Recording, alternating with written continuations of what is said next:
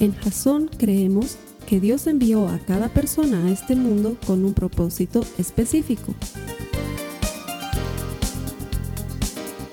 Nuestra misión es ayudarte a que tengas una relación personal con Jesús y a través de ella encuentres ese propósito para tu vida.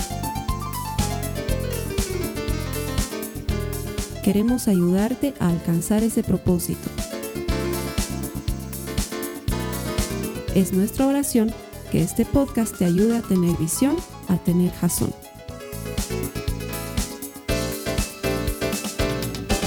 Gracias por conectarte una semana más con Jason a través de los servicios de la iglesia.tv.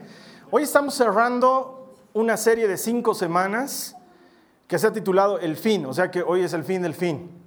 Hoy se termina y durante el fin hemos tratado de hablar del fin de los tiempos. Y la verdad que muy intencionalmente, muy a propósito, hemos hecho que la promoción y, todo, toda la publicidad que hemos hecho de la serie sea muy sensacionalista, la verdad lo hemos hecho a propósito, pero es que a la gente le llama mucho la atención esto del fin del mundo y cuándo sucederá y si nos eh, invadirán extraterrestres o si nos golpeará un asteroide o si nos transformaremos en gatos mutantes, no sé, la gente tiene sus ideas extrañas. Hemos visto desde la Biblia las anteriores cuatro semanas cosas súper interesantes, pero además muy válidas para tu vida sobre la segunda venida de Cristo en qué consistirá el arrebatamiento o el rapto y cómo Jesús recibirá a los suyos en las nubes. Hemos visto cómo serán tus días finales, porque independientemente de que creas o no en Jesús, independientemente de que el fin esté a la vuelta de la esquina o esté de aquí a los próximos mil años, algún rato tú te vas a morir y algún rato te vas a enfrentar a la posibilidad de uno de los juicios. Hemos hablado de los juicios que van a haber, los juicios para los que creen, los juicios para los que no creen. Hemos aprendido dándole un vistazo al Apocalipsis sobre quién es Jesús y de qué se trata el Apocalipsis y hemos aprendido todo lo referente al reino de los cielos o el reino de Dios como Jesús vino a anunciarlo. Hemos hecho un panorama bastante completo del fin de los tiempos, pero no podríamos terminar de hablar del fin si no habláramos de cuándo va a suceder y de cuál es el plan de Dios para el final. Y de eso se va a tratar el mensaje de hoy, así que quiero darte la bienvenida y darte las gracias por haber estado pegado a nosotros durante estas cinco semanas. Vamos a abrir, por favor, nuestras Biblias en la primera carta de Pablo a Timoteo, en el capítulo 2, en el verso 4. Y mientras ustedes lo van buscando, vamos a tratar de responder a la primera pregunta que deberíamos hacernos esta mañana. ¿Por qué aún no ha llegado el fin? Porque la verdad es que no somos la primera generación en la que se habla del fin del mundo. Del fin del mundo se habla desde el inicio del mundo. Todo el mundo anda esperando que el mundo se acabe en algún momento. Y en todas las generaciones, en todas las edades, en, todas las, en todos los pueblos y en la historia podemos ver que el fin del mundo era algo que la gente esperaba que suceda. Y sin embargo, hasta el día de hoy no ha sucedido. ¿Sí? Y se sigue hablando del fin. No sé, yo me acuerdo que desde, era desde que era chiquito siempre hablaban del fin del mundo y que esta vez sí que va a ser el fin porque lo han matado a Kennedy y esta vez que sí que va a ser el fin porque lo han baleado al Papa y esta vez que sí va a ser el fin porque han conseguido el tricampeonato. O sea, hay, hay siempre motivos por los que la gente dice, wow, o sea, ahora sí tiene que venir el fin, digamos, ¿no? Pero no sucede. Y de hecho, si han prestado atención a la anterior semana y han entendido que el reino de los cielos, que tiene que durar mil años aquí en la tierra, antecede al fin de este mundo como tal, si mañana mismo fuera la segunda venida de Cristo y comenzara su reinado de mil, años, de mil años, entonces todavía faltan mil años para el fin del mundo como tal, ¿entienden? O sea que el fin del mundo como fin del mundo, está pues lejano, por lo menos a mil años de diferencia. ¿sí? Obviamente los que no creen en Jesús y los que no tienen idea de la Biblia van a estar pues atemorizados de que hasta una galleta Oreo parezca un calendario maya. Es la verdad. Pero nosotros sabemos que es mucho, muy diferente. ¿Por qué no ha sucedido el fin hasta ahora? Primero, por lo que hemos comenzado a buscar ahí en primera de Timoteo 2.4, que dice, pues Él quiere que todos se salven, está refiriéndose a Dios, pues Él quiere que todos se salven y lleguen a conocer la verdad. Una primera razón por la que el fin aún no ha ocurrido es porque Dios no está interesado en mandar gente al infierno, como dicen los ateos. Sí, los ateos tienen una teoría fantástica, dicen, te amo, pero si no me amas te voy a mandar al infierno. Ellos creen que Dios se plantea así, de esa manera, y Dios no se plantea de esa manera. Dios retarda todo lo que podría hacer en juicios porque quiere que todo el mundo se salve, porque quiere que todos conozcamos la verdad y porque quiere que tú hagas tu parte en el reino. ¿Se acuerdan de lo que hablábamos la siguiente semana? Trabajar para el reino es garantizar tu entrada en el reino. Pero muchos de nosotros no trabajamos para el reino. Conocemos gente que si, si les presentáramos a Jesús su vida sería radicalmente diferente y no les presentamos a Jesús. Dejamos que sus vidas sigan, sigan siendo miserables mientras nosotros tenemos una perla preciosa que, de la cual encima disfrutamos solo los domingos. Nada más. Y si no ha sucedido el fin hasta ahora, primero es por lo que le dice Pablo a Timoteo, porque él quiere que todos se salven. Él quiere que todos lleguen al conocimiento de la verdad. Así como tú has llegado al conocimiento de la verdad, que todos los demás puedan llegar a ese conocimiento. Ahora, vamos a movernos de nuestra Biblia a Segunda de Pedro en el capítulo 3, en el verso 9. Segunda de Pedro, capítulo 3, verso 9. Para ti que estás conectado y probablemente es tu primera vez, debajo de mí apareció un botón grande con un enlace para que consigas una Biblia gratuita en línea. Segunda de Pedro, capítulo 3, verso 9. Dice, no es que el Señor se tarde en cumplir su promesa, como algunos suponen, sino que tiene paciencia con ustedes, pues no quiere que nadie muera, sino que todos se vuelvan a Dios. De hecho, y tú conoces bien cómo funciona Jasón, no somos la clase de iglesia que predicamos todos los domingos, te vas a morir, pecador, desgraciado. O sea, si has venido a Jasón el suficiente tiempo, te has dado cuenta que no somos de los que metemos miedo a la gente. Predicamos el Evangelio, pero nunca lo hacemos desde el lado de pecador sucio, arrepiéntete, sino que predicamos el Evangelio como está en el Evangelio. Sin embargo, cada cierto tiempo ponemos una serie como esta porque es necesario que todos sepamos que es bíblico, que va a ocurrir, que la realidad del cielo y del infierno son eso, realidades, que Dios va a ejecutar en algún momento un juicio, lo va a hacer. Es verdad. Pero Pedro nos dice, todavía no lo hace, no porque se esté retrasando en cumplir la promesa, sino porque es paciente, porque a él no le interesa que la gente se pierda, a él le interesa ganar a la gente. Y en ese trabajo de ganar a la gente estamos tú y yo. Es parte de nuestro trabajo ayudar a que otros conozcan a Jesús y que disfruten de lo que tú y yo disfrutamos. Entonces Dios pudiendo hacerlo, también puede detenerse de hacerlo. Sin embargo, hay una segunda razón que también es muy poderosa por la cual el fin aún no ha ocurrido. Vamos a buscar en nuestras Biblias Hechos capítulo 3 versículos 19 al 21. Por favor, busca Hechos capítulo 3 versículos 19 al 21. Ahora, estoy seguro que lo que te voy a contar ahorita probablemente nunca en tu vida lo hayas escuchado.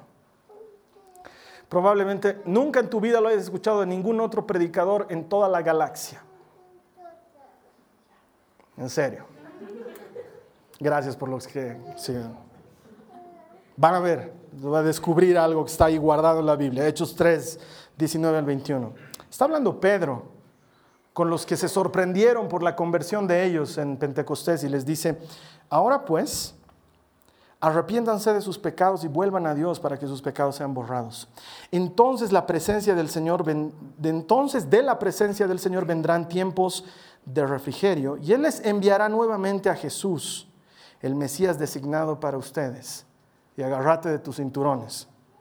Pues Él debe permanecer en el cielo hasta el tiempo de la restauración final de todas las cosas así como Dios lo prometió desde hace mucho mediante sus santos profetas.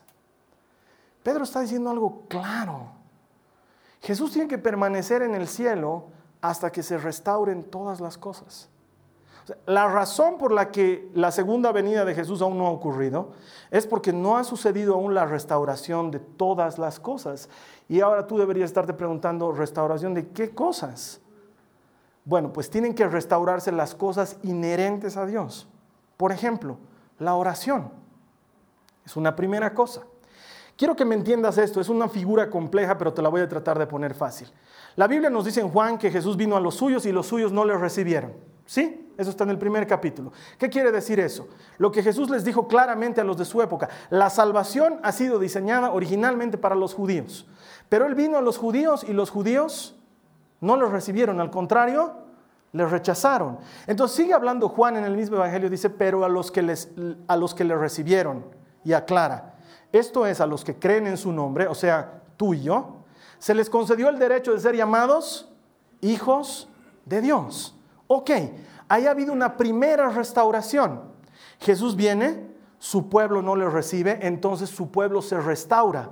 ¿Sí? El pueblo que le recibe, que no tenía que salvarse, nosotros no teníamos por qué salvarnos porque Dios es soberano para elegir quién salva y quién no.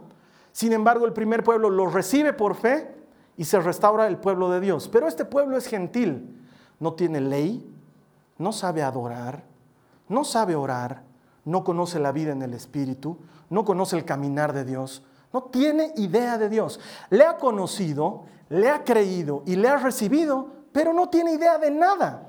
Mientras que el anterior pueblo, el pueblo judío, conocía a Dios, había caminado con Él, había recibido de Él sus estatutos, habían participado en sus festividades y en sus celebraciones, sabían cómo servirle y cómo honrarle, sabían cómo adorarle y cómo ofrendarle, sabían hacer todo.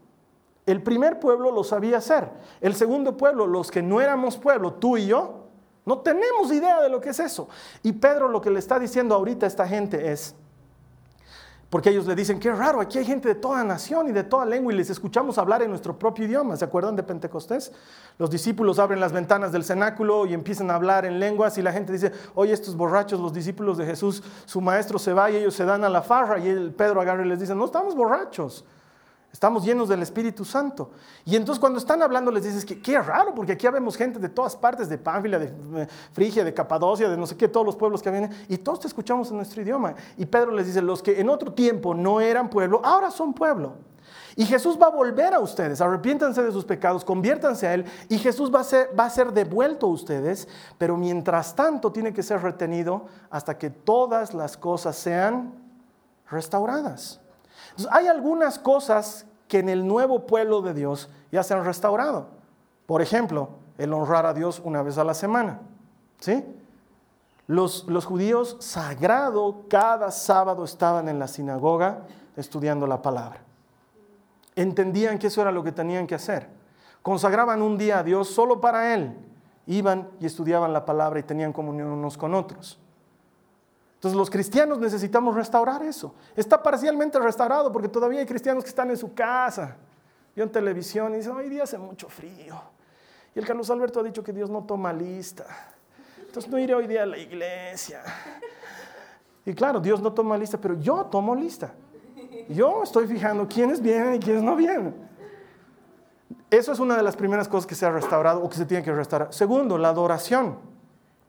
Antes se los he explicado mil veces y no entendemos la maravillosa gracia que hay en esto. Solamente un hombre, una vez al año, vestido de forma especial y purificado durante un año, podía entrar a la presencia de Dios que estaba simbolizada en el lugar santísimo. Y la presencia de Dios se manifestaba en forma de una columna de nube. Y si el hombre que había entrado, que era el sumo sacerdote, era digno, podía ministrar a Dios en su presencia. Cortaba los panes de la proposición y los comía delante de él y tenía comunión con Dios. Pero si no era digno, como estaba lleno de campanitas y estaba amarrado con una pita que lo llevaba hasta fuera del tabernáculo, de repente tú escuchabas ¡pum! y quería decir que el tipo se había muerto. Entonces tú tenías que jalar la pita desde afuera y lo sacabas al sacerdote muerto porque no era digno de estar en la presencia de Dios. Y tú y yo no somos dignos pero Jesús se hizo cordero y se hizo sacerdote al mismo tiempo, se sacrificó en una cruz para que los que no éramos pueblo ahora podamos entrar a la presencia de Dios el rato que quieras, en la ducha, en tu auto, frente al escritorio en tu oficina, al salir de la puerta de tu casa, cerrar tus ojos y entrar dos segundos en la presencia de Dios y honrarle como le corresponde. Eso es una restauración. Eso ha sido posible solamente gracias a la sangre de Cristo, porque tú y yo ni soñando podíamos entrar al tabernáculo de reuniones. Cuando se hizo el templo de Salomón y posteriormente el templo de Herodes, en el templo había un lugar para los gentiles, para ti y para mí. Los judíos podían entrar a un lugar más exclusivo, pero tú y yo si fuéramos al templo, hoy en día no hay templo judío, pero si hubiéramos podido ir al templo, nos hubieran dejado entrar al lugar para los ah, gentiles. Ah, los sin Dios, eso es lo que significaba ser gentil, sin pacto, sin Dios. Eso éramos nosotros. Y sin embargo, los sin pacto y los sin Dios por la sangre de Cristo tenemos Dios y tenemos pacto. Y esa es una restauración. Pero así se tienen que restaurar todas las cosas, se tiene que restaurar la adoración. Y la adoración no solamente es un gesto exterior, aunque me encantaría que el gesto exterior esté acompañado de manos levantadas y de oración verdadera. La adoración es una cultura de postración, es arrodillarte delante de Dios en todas las circunstancias, es rendirle tu vida de verdad. No solamente decirle, Señor, me rindo a ti, sino rendirle tu vida de verdad. Porque una cosa es decirle, Señor, te entrego mi vida, y otra cosa es decirle, te entrego mi vida y seguir haciendo lo que quieras, que es muchas veces lo que hacemos los creyentes. Entonces, ¿por qué aún no ha sucedido el fin? Porque Jesús está siendo retenido en el cielo, en tanto todo se restaura. Y tienen que restaurarse las lenguas y las profecías, y tiene que restaurarse la comunión con el Espíritu, todo como estaba diseñado originalmente para el pueblo de Dios. Y por esa razón aún no ha sucedido. Mira, el Antiguo Testamento, siempre te lo digo, es sombra del Nuevo Testamento. Es imagen, es una prefiguración. Todo lo que sucede en el Antiguo Testamento es perfectamente válido, tiene la misma autoridad que el Nuevo Testamento, pero es una imagen de lo que iba a suceder en el Nuevo Testamento. Y tiene que ser restaurado de la sombra a la luz. Por eso es que Jesús mismo nos dice que nadie sabe ni el día ni la hora. Cuando sus discípulos están con él, puedes leerlo en Mateo 24, les cuenta todo lo que yo les he contado en estas cuatro semanas. La luna se va a teñir de sangre y va a caer fuego del cielo y donde dos estén juntos, uno será llevado y el otro se quedará. Todo lo que les he contado, eso se los cuenta Jesús en Mateo 24. Y a los discípulos, como a cualquiera, les da miedo. Y le dicen, Señor, ¿cuándo va a suceder esto? Danos más o menos fecha, cosa de que estemos listos y entonces yo sepa que, no sé pues, ya les he dicho, ¿no Los que duermen con ropa estén con ropa, ya, les he explicado todas esas cosas, ¿no No les pase nada extraño. Y Jesús les dice, nadie sabe el día ni la hora. Ni siquiera yo, les dice. Esa es una cosa que el Padre se le ha reservado para sí mismo. Y sin embargo, hoy en día aparecen hermanos que dicen, el Señor me ha revelado el día y la hora. Y le ponen fecha. 21 de noviembre, ¿no? Y toda la gente empieza, los que le siguen, ¿no? Uh, el 21 de noviembre. llega el 22 de noviembre y dice, hemos hecho un cálculo equivocado. Eh, no se olviden que está en hebreo, en arameo y en griego. Y es difícil, ¿no? De hecho, conozco un hermano por aquí que sale en la televisión que dice que Dios a él le ha dicho, porque la Biblia dice que Dios no hará nada sin revelárselo a sus siervos, los profetas. Y es verdad, la Biblia dice eso. Pero en cuanto a esto, nadie sabe. Nadie sabe. Dios no se lo quiere decir a nadie. Punto. No tienes idea cuándo sucederá. Por eso no le creas a nadie que te diga Jesús está aquí o Jesús está allá. O ven a mi iglesia porque Jesús está predicando los domingos. Jesús no está predicando. Si estuviera Jesús predicando en algún lugar, vamos todos. No está predicando. Él no está aquí porque el día que venga, ese día viene como rey a juzgar. Y esa es su segunda venida. Y eso lo hemos aprendido. Ahora, ¿qué tiene que ver esto con todo lo que hemos estado hablando en la serie y lo que quiero cerrar? Tiene que ver con lo que he titulado para el tema de hoy. El tema de hoy se llama la locura de la gracia. Es la forma en la que Dios diseñó que el fin ocurriera. Tu fin. Porque algún día tú y yo nos vamos a enfrentar a ese fin. Y eso lo tenemos que tener por cierto. Y no lo tenemos que temer lo tenemos que esperar. Hay una corona para los que esperan su venida. No hay que tenerle miedo ese día. Te voy a contar una historia y luego la vamos a refrendar con una cita bíblica. Jesús estaba caminando. Jesús era un predicador. Era lo que él hacía, predicaba. Y estaba caminando de un pueblo a otro después de haber predicado. Y probablemente uno de los muchachos que había estado escuchando su predicación, que era una persona que tenía mucho dinero, lo persiguió por el camino. Y mientras lo encuentra le dice, maestro bueno, ¿me puedes decir por favor qué tengo que hacer para ganar la vida? Y Jesús lo mira y le dice, ¿por qué me llamas bueno? Solamente hay uno que es bueno y ese es Dios, le dice. Pero si quieres ganar la vida, anda y cumple los mandamientos. Y este muchacho le dice, ¿qué mandamientos específicamente? Y él le dice, honra a tu padre y a tu madre, no mates, le menciona alguno de los mandamientos, ¿sí?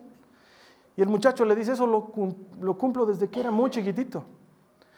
Entonces la Biblia dice, me encanta en el Evangelio de Marcos, la Biblia dice que amándolo Jesús lo mira y le dice, una sola cosa te ha faltado.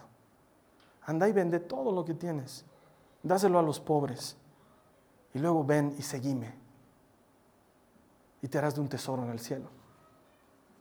Y el muchacho, presumiblemente en un camello, da media vuelta y se va muy triste porque era un muchacho que tenía mucho dinero. Y Jesús los mira a sus discípulos y les dice, grave. Eso les dice. Qué grave va a ser para un rico entrar en el reino de los cielos. Ahora mira, si has prestado atención a estas cuatro semanas, aquí hay una, un cruce de informaciones terribles porque el chico comienza preguntando por vida y Jesús termina hablando del reino de los cielos, que hemos aprendido son dos cosas diferentes, dos momentos diferentes en la historia, ¿sí? Pero es que el uno tiene que ver con el otro. El uno tiene que ver con el otro. Y Jesús termina diciendo, este chango ha sido movido por la palabra. Le ha interesado el Evangelio, pero ama mucho esta vida. Ama mucho esta tierra. Ese es el problema. No ha entendido que aquí está de paso. Porque estamos de paso, hermano. Hoy estás aquí y mañana no estás. Algunos nos toca estar 70 años, a otros nos toca estar 30 años, a otros nos toca estar 15 años, a otros nos toca estar 80 años, pero todos estamos de paso. Y Jesús dice, grave, porque este chico, los pocos años que los tiene aquí, los ama.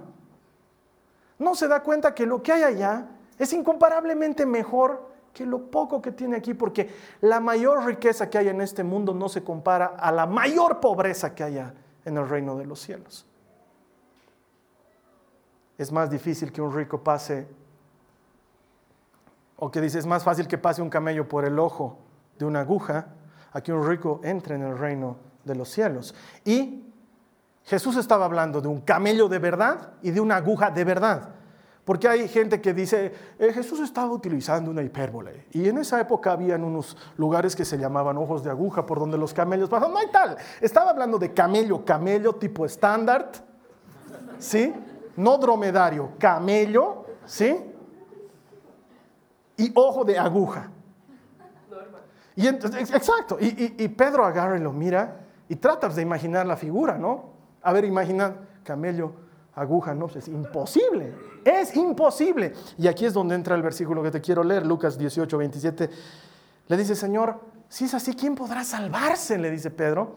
Y Jesús le contesta, lo que es imposible para los seres humanos es posible para Dios. Pedro, yo sé que ahorita no me estás entendiendo, porque esto del reino es complejo. Él lo sabe, es difícil de entender. Lo que es imposible para ustedes es posible para Dios. Mira, antes de que esta conversación ocurriera, estábamos separados de Dios por un abismo. En ese momento Jesús todavía no había muerto en la cruz del Calvario. El plan de Dios no había sido ejecutado. La regla principal de la historia era el que peque morirá. Esa era la ley bajo la cual se movía el hombre. Y el hombre había pecado. Todos hemos pecado. Estábamos separados por un abismo. No podíamos entrar a la presencia de Dios. Nadie podía entrar. Nadie podía verle y vivir. Era necesario que alguien pague un precio. Y Jesús pagó ese precio. Pedro en ese momento no lo entendía. Y viéndolo en la cruz de lejos, escondido detrás de un árbol, tampoco lo iba a entender. Su maestro se estaba muriendo. Él no estaba entendiendo que estaba comprándonos el puente entre nuestro lado y el lado de Dios. Él no estaba entendiendo eso. Pero alguien tenía que pagar el precio. Alguien tenía que restaurar lo que había sido quebrado, porque algo inicialmente se había quebrado y era nuestra relación con Dios. Y Jesús lo hizo. Y pagó el precio. Y saldó la deuda. Y nos garantizó que lo que era imposible para nosotros se vuelva algo posible. Pero esto no termina ahí, porque ahorita vamos a ver todavía en qué se vuelve todavía más loco, porque es loquísimo lo que está haciendo Dios. Él, mira y dice, el hombre tiende a la maldad. Esto lo dice en el Génesis, el hombre tiende a la maldad. Es más, ya no va a vivir tantos años como Matusalén, que viva no más de 120 años porque, Dios mío de mi vida, que dan problemas estos. Porque el hombre tiende al mal. Entonces Dios necesitaba él mismo solucionar el problema. Y ahora, en lugar de que nosotros entendamos esto y ayudemos a restaurar lo que falta restaurar, nos metemos en macanas. Los cristianos nos peleamos porque si tu pastor predica con corbata o si predica sin corbata. Que si en tu iglesia tu pastor se peina o está con los cabellos parados. Y hay más de dos razones por las cuales yo no califico. Que si en tu iglesia oran en lenguas o no oran en lenguas. Que si en tu iglesia la adoración es con música o es sin música. Que si en tu iglesia hay ofrenda o no hay ofrenda. Que si en tu iglesia hay esto o no hay esto. Y los cristianos nos hemos vuelto como los fariseos. No nos hemos dado cuenta. Porque tratando de cuidar el Evangelio, nos hemos vuelto fariseos. Hemos empezado a cuidar el vaso por fuera, pero no por dentro. Y entonces hemos revestido nuestro escritorio, nuestra oficina de un vasito que dice Jesús te ama, una ovejita que dice Jehová es mi pastor, un salvapantallas que dice todo lo puedo en Cristo que me fortalece, por los parlantes está saliendo Jesús Adrián Romero con soplando vida. Estamos así armados, mullidos para que no nos llegue el village people del que está al otro lado, ¿no? No nos, no nos hiera su mundanismo, ¿no es cierto? Estamos ahí. Pero ese tipo se está divorciando a su mujer y no tiene quien le dé consuelo y tú estás metido ahí en lo tuyo. Estás metido ahí en lo tuyo. Y estás peleándote por chat con un cristiano que va a otra congregación porque en su congregación han decidido que van a saltar en el culto. Y tú dices, saltar no es de Dios. No, no encuentro en la Biblia ninguna cita donde diga, saltaréis en su presencia. Los cristianos nos hemos metido en otras cosas.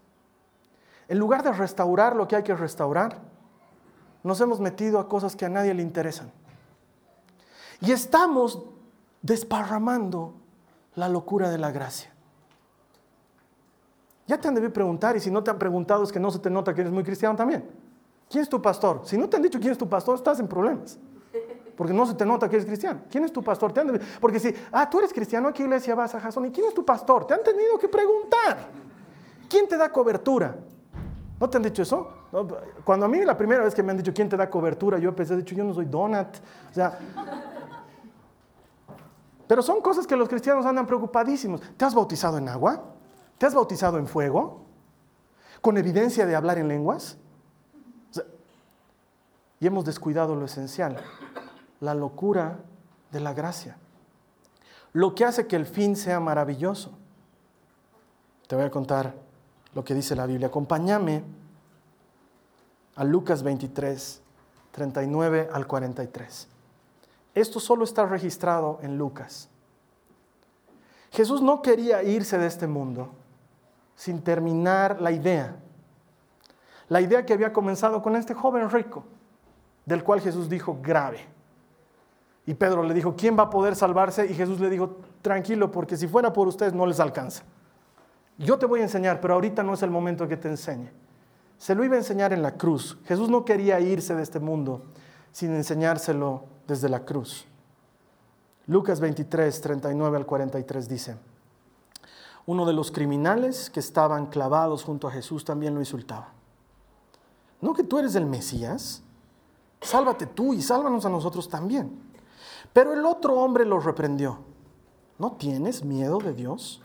¿Acaso no estás sufriendo el mismo castigo? Nosotros sí merecemos el castigo porque hemos sido muy malos. Pero este hombre no ha hecho nada malo para merecerlo.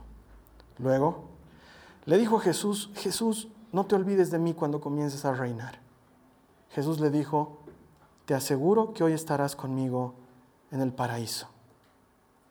Mira, la Biblia está siendo bien clara. Antes este hombre era malo. Dice, eran muy malos. Porque nosotros tenemos la idea de que era el buen ladrón y el mal ladrón, ¿no ve? Entonces el mal ladrón siempre lo dibujan o en las películas lo hacen rufiano, malo, cara chueca, barba. Y el buen ladrón está afeitadito, bonito, hay cara de sufrido. No, los dos eran malos.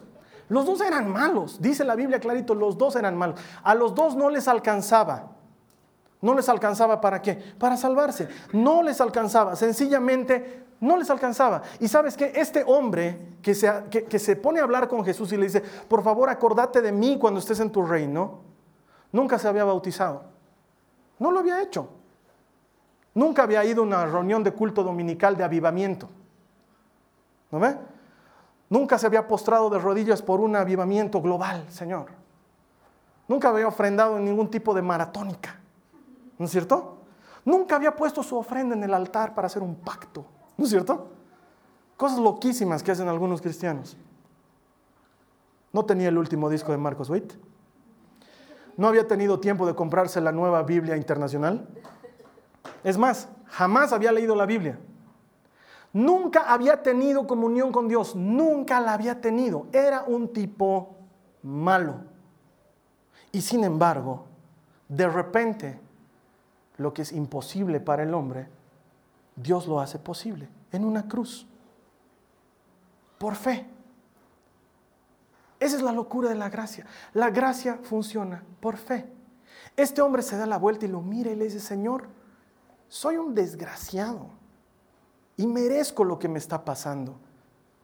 Pero una cosa te pido, yo sé que tú eres rey, que tú no deberías estar en esta cruz. Cuando tu gobierno comience, acordate de mí porque sé que esto no va a terminar con la muerte. Y eso fue suficiente. Eso fue suficiente. ¿Y sabes qué? ¿Te acuerdas que hemos hablado la semana pasada que si la fe no genera obras está muerta? Este tipo no tuvo tiempo de hacer obras. Porque acaso Jesús le dijo, ok, pero ahora vas a tener que, no sé, pues, de lo que has robado, puedes dar algo a los pobres. No se llama a tu mujer y dile que en tu ausencia. ¿Le dice eso Jesús? ¿Cómo hacemos? Te están faltando obras, hijo, porque ahorita está claro que has creído, pero ¿qué obras te... Algo eh, pasa por, por Jesús ese dilema. No, Jesús le dice, hoy mismo, hoy mismo estarás a mi lado en el paraíso. Porque sabes qué? La fe produce obras. La primera obra que produjo en este hombre fue arrepentimiento. Si dices que crees, pero no vives como crees, no crees, es lo que dice Santiago. Y este hombre no tuvo mucho tiempo para hacerlo. En ese poco tiempo lo creyó y lo demostró. Porque no agarró y le dijo, Jesús, ¿me estás oyendo? Y el otro, creo que estás hablando con Jesús. No, estás hablando con Jesús. Si tienes un campito para mí en tu... No, público, delante de todo el mundo. Me he arrepentido. Soy un desgraciado. No le alcanzó para ninguna otra obra. Pero esa es la locura de la gracia. Creyó. Su única obrita fue arrepentirse y Jesús le dice, te alcanza. Bienvenido estoy esperándote en la puerta. Pero Señor, nunca me he bautizado, no importa. ¿Me has creído? Y te has arrepentido. Me has obedecido. Fe y obediencia, las dos únicas cosas que necesito.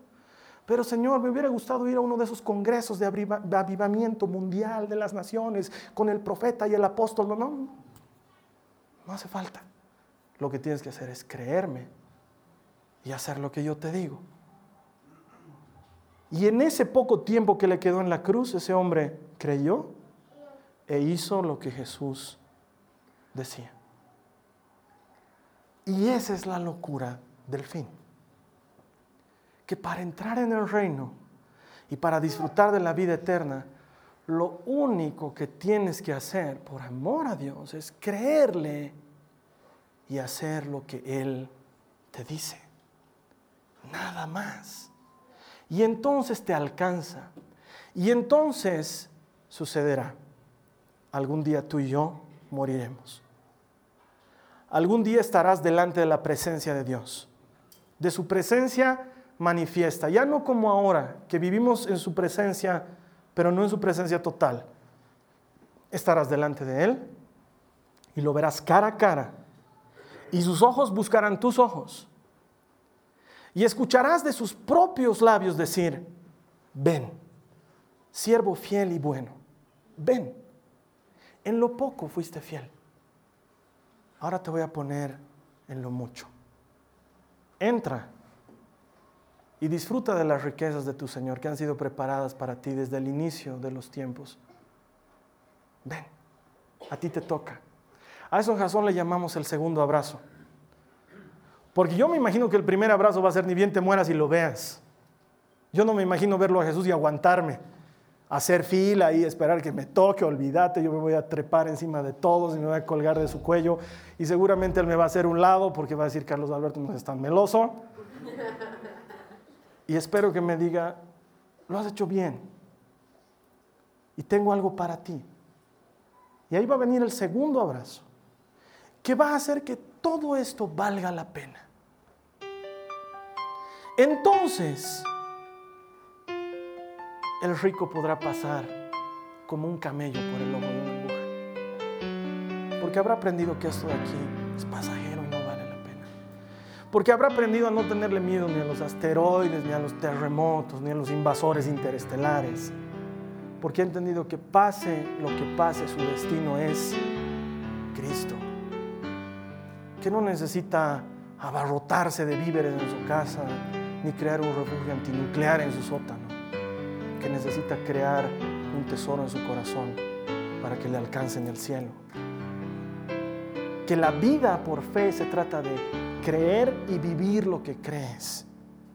Y que cuando crees y vives de acuerdo a lo que crees, así no hayas tenido tiempo para bautizarte o para lo que sea, Jesús dice, te alcanza. Te alcanza. No sé a quiénes nos vamos a encontrar en el cielo. No tengo idea, te he dicho que no es el destino por defecto. Pero sí estoy seguro de una cosa. Lo vamos a conocer a este ladrón. Va a estar allá arriba. Seguramente ya no le dicen ladrón. Algún nombre le han debido poner. No creo que ande ahí. El ladrón, Dios. Ahí está, Dios. Tú eras el de la cruz, bro. No, no creo que sea así. Pero lo vamos a encontrar como prueba, como testimonio de que lo único que hace falta es creerle a Jesús. Y cuando le crees, eso cambia tu vida para siempre. Vamos a orar. Señor, yo no temo por el fin. Díselo a Jesús, no temo. Puede que me llegue mañana, puede que me llegue de aquí a 30 años, no lo sé.